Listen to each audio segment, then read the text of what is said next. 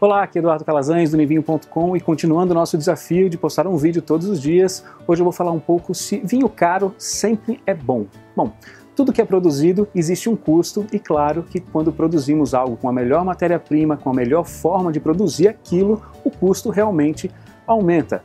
Logo que para produzir uma Ferrari se gasta muito mais do que para se produzir um Fusca. Mas isso não quer dizer que você vai gostar de dirigir uma Ferrari. No mundo do vinho acontece a mesma coisa. Existem vinhos mais caros, não apenas pelo investimento em marketing que muitos produtores ou importadores fazem, mas também pelo custo de produção. E isso não quer dizer que quando você provar esse vinho, você goste. Você pode gostar muito mais de um vinho de 20 reais e aquele ser o melhor vinho para você. Eu mesmo já provei vinhos caros e não achei lá grande coisa. Para o meu paladar existem vinhos bem mais interessantes, mas lembre-se, a melhor forma de encontrar o melhor vinho é provando vinhos diferentes sempre. Um forte abraço e até o próximo vídeo.